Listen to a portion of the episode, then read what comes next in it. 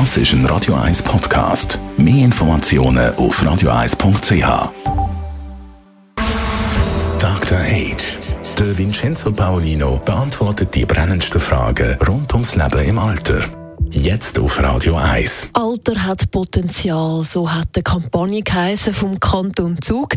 Vincenzo Paolino, Dr. Age, wieso hat man diese Kampagne gestartet?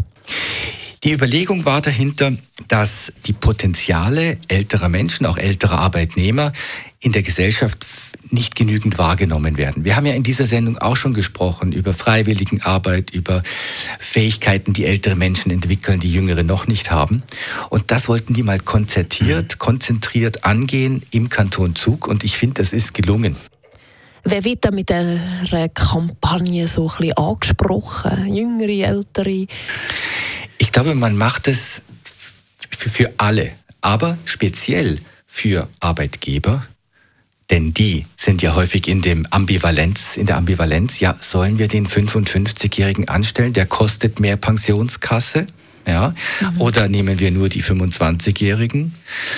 Und es hat verschiedene Player an einen Tisch gebracht und verschiedene Player in den Medien, unter anderem in den Medien auch angesprochen. Die Kampagne ist jetzt zu Ende gegangen. Was sagen dann so die Auswertungen? Diese Auswertung sagt, dass die Teilnahme zum Beispiel äh, an Aktivitäten, an der Website, an den Blogs, die gemacht wurden, dass die mehr war, als man erwartet hat. Ein Ergebnis war aber auch, dass die Jüngeren oder jüngere Leute weniger mitgemacht haben, als sie das erwartet haben.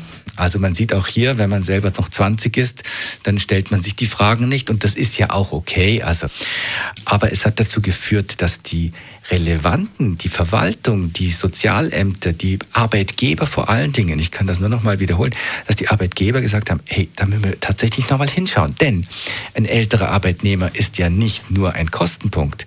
Es ist auch erwiesen, dass sie weniger Krankheitsausfälle haben, dass sie weniger unter psychischen Schwankungen leiden, als das jüngere Menschen haben. Und das Kind ja auch, ich finde, ein ideales Team ist ja auch zusammengesetzt aus verschiedenen Altersstufen und nicht nur aus lauter Jüngeren und nicht nur aus lauter Älteren.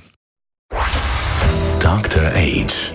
Jeden Sonntag auf Radio 1. Unterstützt von Alma Casa. Wohngruppe mit Betreuung und Pflege rund um Uhr www.almacasa.ch